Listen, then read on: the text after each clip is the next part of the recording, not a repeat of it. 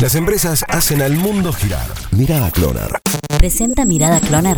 Analía Fantini Bailiderma. Potencia tus capacidades. Desarrolla tu talento. Hay inversiones. ¿Quiénes se animan a la Argentina?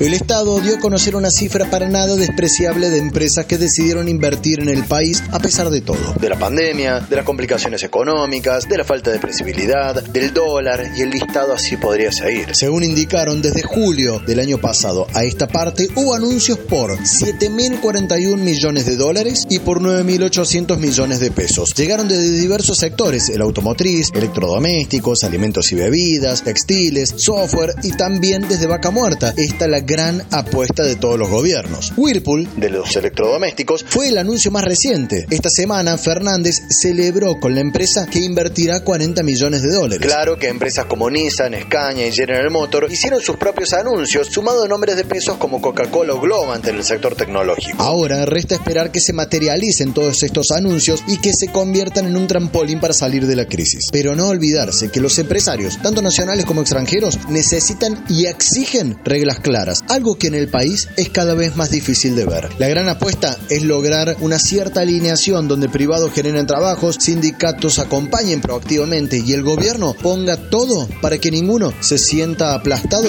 por el peso del Estado.